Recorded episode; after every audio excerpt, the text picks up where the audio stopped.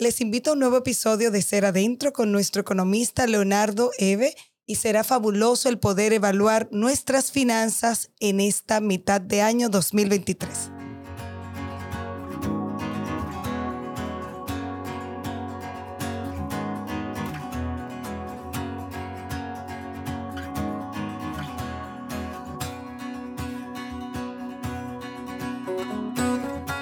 Hola, bienvenidos a un nuevo episodio maravilloso de Ser Adentro. Eh, me encanta este episodio porque de verdad que he tenido que ensayar mucho de cómo es que lo voy a llamar. Ya luego les contaré. Sin embargo, quiero hacer esta introducción de que a mitad de año, a mí particularmente desde siempre, he hecho como un balance. Cuéntame, Noelia, cómo vas. Un mí misma, dime cómo van tus finanzas, cómo vas en tus relaciones, o sea, en sentido general. Y me parece muy oportuno que en este mes de junio podamos conversar con alguien entendido en la materia, un economista, y que nos pueda orientar un poquito y hacer como un repaso. Óyeme, ¿cómo estás financieramente en estos primeros seis meses? ¿Qué te falta para lograr tus metas de aquí a diciembre? ¿Cómo vas? ¿Vas a terminar en rojo si sigue así? Eh, debes mejorar tal o cual punto. Así que de verdad que para mí es un honor tener aquí... Ay, Leonardo Eve. Señores, tengo que decirlo la verdad, yo soy muy transparente, cariñosamente leíto. Así es. Él es el novio de una amiga, hija, sobrina entonces se me hace muy difícil verlo como, dígame, señor Leonardo, cuénteme cómo va todo. Eso es muy difícil para mí. Así que bienvenido a tu casa, Leito, Leonardo. Gracias, gracias, Noelia. Sí, así mismo, Leito, Leito. Leito, ¿verdad? Es como más fácil. Claro, claro. Bueno, pues eh, Leito, Leo, estudió economía en Intec y bueno, trabaja en el área bancaria y yo pienso que es una persona que nos puede orientar un poquito, sobre todo para que los jóvenes puedan saber qué está pasando con sus finanzas, como esos tips de, óyeme, yo arranqué muy bien en enero, pero mira cómo voy, qué debo hacer para terminar bien este año financieramente. Entonces, ¿cuáles serían, de dónde debe iniciar todo? Leo, dime. Perfecto. Bueno, en primer lugar, lo que deberíamos preguntarnos ahora, a mediados de año, Exacto. eh, ver cómo hemos en los últimos seis meses. Es decir, hacer un registro de nuestros gastos. Muy ver bien. dónde se ha ido nuestro dinero, porque muchas veces eh, tenemos nuestros ingresos y no sabemos a dónde se van. Eso pasa muy frecuente, ¿eh? Sí, muy Cuando tú sumas como todo tu ingreso, bueno, si yo gano X y lo multiplico por 6, que son 6 meses, se supone yo he recibido tal cantidad y se ve grandísima, ¿verdad? Sí, increíble. Y la pregunta es, ¿y dónde está ese ¿Y dinero? dónde está ese dinero? Y entonces, Entonces, el primer tip que debe aplicar toda persona es ver dónde se están yendo esos, esos ingresos que, que recibe. Ver si soy una persona muy de salir, si soy una persona muy de hacer un corito en casa. Ver dónde realmente estoy destinando mis ingresos ujú. para poder hacer un presupuesto y proyectarme para los próximos seis meses, en este Exacto. caso, y que esos números queden verdecitos, ¿verdad? Ojalá que sí, ¿verdad? Ese es el objetivo. Es un poco difícil la parte de salir. Tú iniciaste como de una vez ahí a la parte de diversión, eh, que yo creo que donde la gente a veces más se le va el dinero porque no se da cuenta. Es A lo correcto. mejor, bueno, tú tienes que pagar renta, ya tú lo sabes, ahí no hay forma.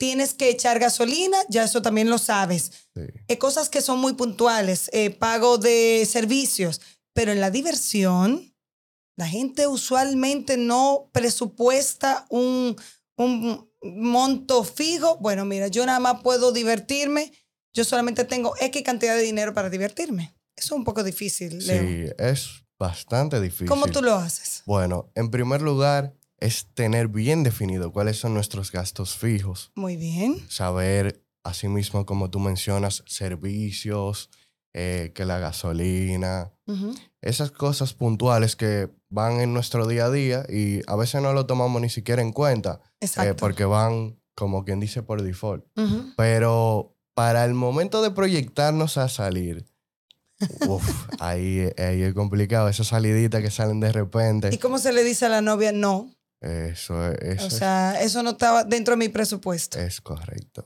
Pero para eso es que uno se organiza financieramente.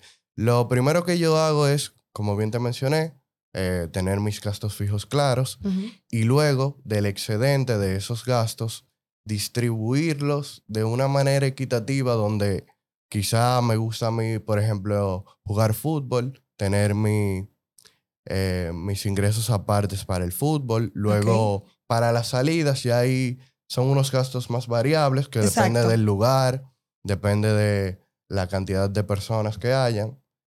Uno trata de, después de la primera salida, hacer los cálculos y ve ir Bueno. viendo el- la evolución, pero tratar de, luego de que se complete ese monto que tenemos destinado para salidas, o que ya vemos que nos, nos estamos acercando, Exacto. poner un stop y decir, bueno, a veces hay que sacrificarnos y decir, bueno, para el mes que viene, ya, ok. Debo como que apretar la cosa. Es correcto. O no, incluso para este mes ya no voy a salir más. Para poder el mes que viene dar abasto y que mis finanzas no se vean afectadas negativamente. Ok. Entonces, principalmente es cuando uno se va acercando a ese monto que no nos podemos exceder, hacerle un stop. Ese es el primer tip necesario. A veces es muy difícil. Eh, eh, es- sí, a la gente le cuesta. le cuesta, pero a veces hay que poner un stop y buscar alternativas porque tampoco es dejar de salir. Y no todo tú tienes que gastar un montonal de dinero. No, claro, y tampoco es- uno, uno tiene que recrearse realmente, pero buscar alternativas que sean favorables, que quizá eh, uno suele ir a, por poner un ejemplo, una discoteca, pero ya veo que mi número se están acercando al límite. Bueno, podemos hacer un- una actividad en la casa donde... Exacto. O un mirador. o un mirador, cualquier tipo de actividades que al final del día eh, sean más económicas y más amigables para el bolsillo. De verdad que sí. Y, y una de las cosas que yo me pregunto, eh, yo no soy de ir a conciertos, he ido muy pocos en mi vida, eh, pero te puedo decir que de las cosas que yo me pregunto, yo, wow, ¿cómo el dominicano saca dinero? Porque es como que un sueldo normal, promedio. Y yo digo, pero es que el dominicano no se pierde un round, o sea, no se pierde uno. Y yo digo, ¿y cómo usted va a los cuatro conciertos que hay en el mes o en los tres meses? ¿Cómo usted está en todos los restaurantes que acaban de salir? O sea, ¿cómo usted lo logra? Eso me preocupa, Leo, me preocupa saber cómo la gente lo está logrando. Bueno, yo tengo realmente la respuesta correcta para eso. Cuéntame, Adivina cuál es. El yo resuelvo. el yo resuelvo. Ese yo resuelvo en el futuro de, ah, bueno, déjame tomar este dinerito prestado de una Endeudarse. entidad. Endeudarse, es correcto. El yo resuelvo, eso caracteriza a todo dominicano y creo que todos en algún punto lo hemos hecho de, bueno, no, tranquilo, yo resuelvo. yo resuelvo, no, no hay problema. Ese yo resuelvo es el que a veces nos trae las Sí. consecuencias en el futuro y no vemos que nos estamos comprometiendo a nosotros mismos en el futuro. Claramente, en el presente disfrutamos los conciertos, las actividades, pero el yo de dentro de varios meses o dentro de incluso el mes siguiente, ya los números no, Claro. no cuadran. Claro. Eso de verdad que a mí me preocupa y me ocupa porque en esas cosas yo de verdad no soy tan ligera y yo soy mucho de programarme. Eso que tú decías, bueno, mira, me fui de viaje, o sea, si me voy de viaje con las chicas para México, me voy para Colombia, o sea, no me puedo después de ahí darme todos los bonches, como le dicen ustedes, de todo lo que viene, porque no, no entiendo que sea sano financieramente el yo hacer eso. A mí me gustaría saber, por ejemplo, una gente que no tenga a lo mejor la cultura del ahorro, que para, para mí es fundamental, y que entiendo que eso se cultiva desde pequeño. O sea, yo recuerdo que uno de los regalos que me hacía mi mamá y mi papá eran unas latitas, señores, no calculen edad, unas latitas que daban los bancos y las asociaciones, y el, el orgullo era llenar la latita. Pero eso, eso que parecía para mí una actividad divertida como niño, para mí fomentó el ahorro. O sea, yo soy de las que ahorro ahora. Y yo prefiero, no, eh, que Didi me dijo, que leíto, que vamos, que lo primero es cuánto cuesta, qué conlleva. ¿Eso me va a descuadrar o no me va a descuadrar? Yo creo que, que sería una invitación a eso también, a que la gente pueda evaluar esas cosas. Claro que sí. Y tú mencionaste un punto muy importante que es ese hábito del ahorro Sí. se va creando desde pequeño. Y yo soy el vivo ejemplo de que tuve una transición donde tenía mi hábito del ahorro, esa, esa alcancía de los Full. bancos, eso era lo más divertido del mundo, claro. Pero hay una etapa donde me di cuenta en el colegio donde no estaba ahorrando tampoco nada.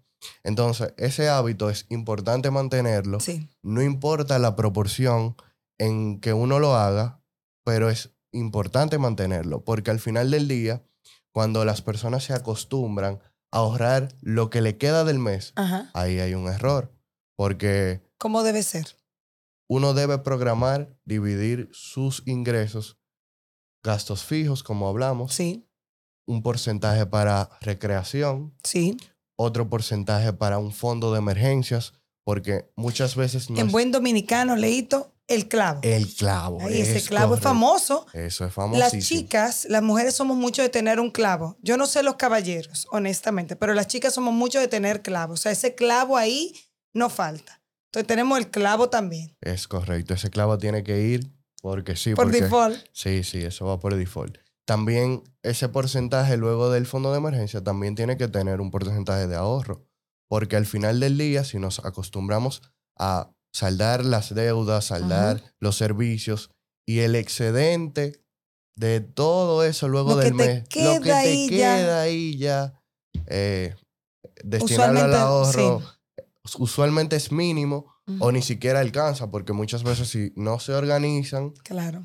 eh, al final no tenemos nada de ahorro. Claro. Entonces hay que tener bien en cuenta esos porcentajes, aunque sea mínimo, pero es importante ir creando esa cultura del ahorro que, como muy bien tú mencionaste, la vienes desarrollando Hay que desde pequeño. fomentarlo. Hay que 100%. fomentarlo. Y de verdad que es una bendición el que tiene el hábito.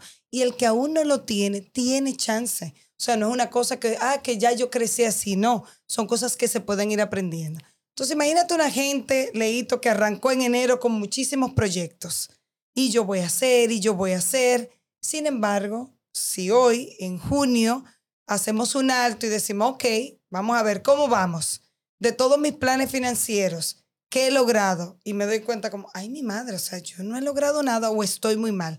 ¿Qué cosas yo puedo hacer que no sea, eh, dime, o sea, tírame del puente, que no sea eso? ¿Qué cosas yo puedo hacer de aquí a diciembre para recuperarme financieramente, para sanear mis finanzas y que el próximo año, el 2024, que uno lo ve lejísimo, pero eso está aquí, Eso está ahí mismo. eso está ahí mismo, pueda ser diferente. Bueno, en primer lugar, hay que, como bien tú mencionaste, sanar las finanzas. Muchas veces tenemos proyectos prometedores que conllevan X inversión, pero a veces solemos sobreendeudarnos por llevar a cabo un proyecto donde no está quizá bien sólido en cuanto a la estructura financiera hablando. Entonces, a veces nos sobreendeudamos con el fin de, ah, yo lo voy a recuperar con mi inversión, Exacto. con ese proyecto, eso va para adelante. Al final del día el proyecto no prospera. Tenemos las deudas anteriores, Quedas endeudado. quedas endeudado con la nueva deuda de la inversión Sí. y al final tus finanzas son las que las pagan. Y al final la calidad de vida de uno, Totalmente disminuye a un nivel de estrés horrible. exacto, eso. Las finanzas es algo intrínseco del- de la persona, pero no hay nada que estrese más que eso. Sí, O sí. sea, eso- Cuando hay crisis hay problemas. Exacto. Entonces, lo más importante para esas personas que tienen sus proyectos eh, en busca de este 2024 más cerca de lo que creemos, Exactamente. primero, sanar sus finanzas, ver cuáles son esos focos que me están trayendo muchos gastos y luego de sanar esas finanzas, crear un presupuesto, un proyecto, todo tiene que ser bien estructurado a largo plazo en el sentido de ver imprevistos, tomar en cuenta todo Exacto. ese tipo de circunstancias y obstáculos que puedan presentarse, que no siempre son el caso, pero que porque surge ese imprevisto, tu negocio no se ve afectado, tu idea de negocio. Todo, O tu vida, porque vida, claro. no necesariamente tiene que ser un negocio, es tu día a día y tú necesitas cerrar tu mes feliz Claro, eh, y en paz, por lo que tú decías. O sea, ese nivel de. Si ya hay mucho estrés Y si a eso yo le agrego el que debo no sé cuántas tarjetas de crédito, que yo no, de verdad todavía hoy no entiendo cómo una gente con un salario normal promedio puede tener cinco, tres, cuatro, cinco, seis tarjetas de crédito. Eso es correcto. ¿Cómo lo hace? ¿Cómo lo hacen? Entonces, es un punto muy interesante Claro. que hay que topar. Pero para dar una idea ya más concreta en cuanto a los negocios y actualmente el emprendurismo, Está- emprender, sí, eh, eso, eso- está de moda. eso está de moda y al final todo el mundo está en busca de prosperar Sí. financieramente. Pero antes de prosperar, antes de, ok, necesito X cantidad de dinero para arrancar, ver si realmente estoy ahorrando para eso, si realmente mis finanzas me lo permiten, Sí. porque al final del día hay muchos proyectos prometedores, pero tienen que ser realistas bajo tu, tu realismo. tu- Exacto, tu, tu vida. O tu sea, vida, usted no puede entender que voy a, a prosperar en un proyecto millonario cuando usted tiene un salario promedio. Es correcto. Y no solo el salario promedio, porque eh, eso bien organizado se puede lograr. Bien. Eh, como mencionábamos, esas, ese endeudamiento masivo, ese es un arma de doble filo, la verdad. Sí, de verdad que sí. Entonces yo pienso que la gente tiene que organizarse, Es correcto. tiene que saber cuáles son sus ingresos al final y cuáles son sus gastos. Mucha gente se queja de los ingresos, pero yo siempre he pensado, si a usted no le da con un ingreso, tiene que buscarse, hay dos formas, supongo.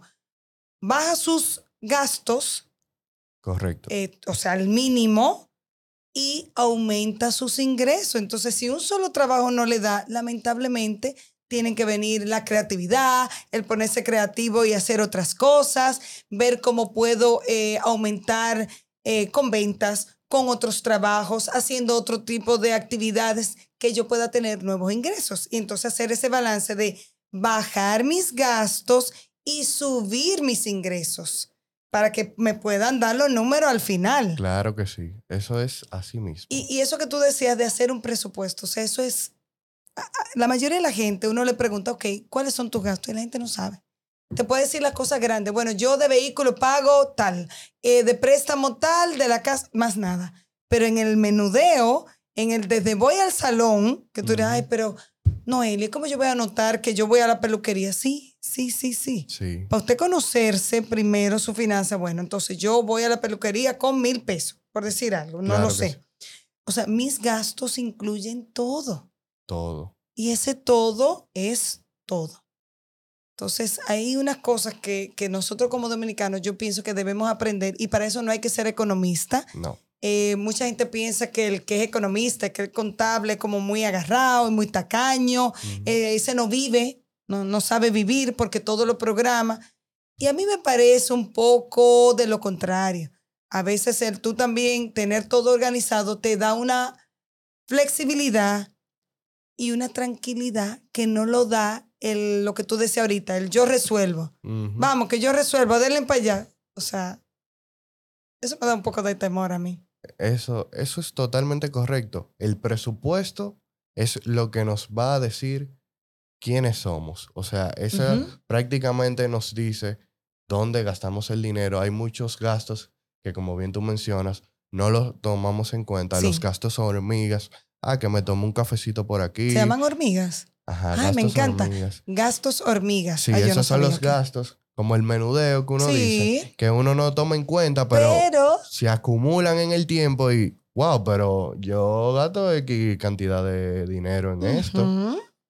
Y uno y no- voy allí, y me como un bizcochito allí, y voy aquí, y compro unas galletitas allí. O sea, ese menudo me encantó lo de gasto hormiga, porque de verdad uno lo ve tan pequeñito, sin embargo, te hacen un hoyo a cualquiera. Claro que sí, así mismo es. O sea, que de aquí a diciembre nosotros tenemos muchos retos de nosotros poder programarnos, Correcto. tener todo por escrito y esa como rayos X, ¿verdad? Financiero. Tú decías, mira, el tener un presupuesto te permite saber quién tú eres financieramente. Claro. O sea, en dónde está tu dinero, dónde están las fugas. Eso es como los negocios. Se te está yendo el dinero y tú no sabes de dónde. Debes saber de dónde, hacia dónde va destinado el dinero. Mira, igual hay muchas cosas como, y, y te lo planteo, porque me llama mucho la atención y hablo del dominicano porque, obvio, soy dominicana, vivo aquí y me llama la atención cómo la gente año tras año les agarra de sorpresa las mismas cosas de siempre. Me explico. Tú terminaste la universidad, perfecto, pero imagínate que tú estás en la universidad. Tú, tú te quejas de que te toca inscribirte como el próximo trimestre. Pero es que ahí no hay sorpresa. No. Porque no es cada tres meses que tú te inscribes en la universidad. Claro que sí. Digo, o sea, en diciembre, es que está diciembre, pero es que no es cada diciembre que es Navidad. O sea, no hay sorpresa. Igual, se lo digo porque trabajo en el área del sector educativo, me llama la atención sobremanera en la temporada escolar. Ay, que esta inscripción, es que esto es escolar, pero es que ya sabíamos en enero, sabíamos que en junio, julio y agosto son meses un poquito apretados para los que tienen hijos. Entonces no es como más razonable, sano, inteligente usted prepararse desde enero para eso. Claro que sí. Yo, yo me iría un poco más lejos. Cuéntame. Prepararnos desde el año anterior. O sea, si sabemos Es que, que no hay, exacto, no hay sorpresa. no hay sorpresa, o sea, ahora mismo estamos en junio. Si uno quiere emprender quizá algún proyecto, tú Ajá. puedes pe- empezar a proyectarte a Desde junio ahora. 2024, Claro. un año antes. Y si tú sabes que tienes que pagar los escolares en junio y que tienes que reinscribir en marzo, en abril, no importa, donde le toque. O sea, tú lo sabes desde ya. Desde que ya. tienes que comprar libros, que tienes que comprar uniformes, que en diciembre quieres cambiar el carro. Tú lo sabes desde ya. Claro, A menos que te saque la loto o te lo... O sea, cosas muy exacto. extraordinarias. Pero de verdad, nos, yo creo que la idea sería con, con este episodio el que la gente pueda conocer sus finanzas, hacer un presupuesto real, no autoengañándose, un presupuesto real, incluso a veces eh, en pareja. Sí. Eso se estila mucho y me Sí. parece a mí sano. Si no terminan peleando, yo creo que es fabuloso. claro, claro. si nadie se esconde sus propios gastos, el que incluso se puede hacer en pareja, ok, ¿cuáles son tus gastos? Ahora yo creo que las parejas son como más am, abiertas en ese tema, podría ser. Podría decirse que sí. Sí, como que no hay ese esconderse eh, los gastos. O sea, que la gente puede decirse libremente, mira, estos son mis gastos, estos son mis ingresos, ¿cuáles son los tuyos? Claro que sí. Y se dan en muchas ocasiones, puede ser una pareja de esposos, novios, dependiendo si uno trabaja, el otro no. Se pueden organizar financieramente, decir, ok, como bien tú mencionaste, esos son mis ingresos, tenemos que pagar la casa, el carro, eh, ¿qué podemos hacer eh, para reducir algunos gastos? Ah, ok, estamos destinando mucho dinero A tal cosa. a tal cosa, podemos reducirlo un poco. Y eso al final del día es saludable porque te permite ser transparente Sí, con tu pareja. con la persona que te acompaña, claro, claro. que sí. Y da esa confianza. Sí. Muchas veces es un tema muy polémico también Sí. porque las finanzas a veces suelen ser así, pero al final hay que incentivar a, la- a las personas que... A que sean abiertas, ¿verdad? Claro en ese sí. sentido. Yo de verdad siempre he sido muy transparente. Eh, cuando he tenido pareja, o sea, todo el mundo sabe cuánto gano, qué no gano. No, no soy de las que tengo un clavo oculto que nadie sabe. Eso es muy Sí. de las chicas, pero de verdad no. Al contrario, siempre mis amigas, es que tú eres tan tonta. Ven, que yo no tengo eso. O sea, si somos esposos, tú sabes todo de mí porque entiendo que yo debo saber o sé todo de ti y no hay como una cosa oculta de cómo le, le arranco el pedazo económico al otro. Yo no tengo eso. Sin embargo, eh, a veces la gente ha tenido un poco de malas experiencias. Yo creo que es saludable que también podamos sanar Claro. emocionalmente, psicológicamente el tema del dinero, Claro, porque en muchas familias no se habla sobre dinero. no. Eso es como un tema tabú, eso nada más lo sabe el papá, porque es el proveedor, y uno va hacia la vida sin tener una relación con el dinero, sin tener una relación con las finanzas, a menos que sea tu caso que estudiaste eso. Pero esos son los menos. Sí, eso es correcto. Mientras desde más temprana edad uno vaya inculcando eso, esa confianza en la familia de Sí. ser transparente, conocer lo que son las finanzas, más fuerte, más crecen así las personas Sí, con, sí. con esa idea de que las finanzas no son malas y que se puede hablar de ellas, incluso comentándolo entre la Con- familia, pareja, pueden darte ideas, ayudarte. Totalmente de acuerdo. que Y tú recibes un apoyo que tú, ah, pero yo no sabía. increíble, claro. De verdad que sí. O Lo sea que, le pasa al otro te puede ayudar a ti. Ah, a mí me pasó esto con tal cosa. Ah, bueno, pues tú puedes hacer esto y esto y esto. Sí. O yo tuve una mala experiencia y me endeudé de tal cosa y que eso te sirva también de ejemplo a ti. Claro. Pero si no lo hablamos, no hay forma De que eso le pueda servir a otros. Así que de verdad, la invitación sería a que en este junio 2023 nosotros podamos hacer un alto,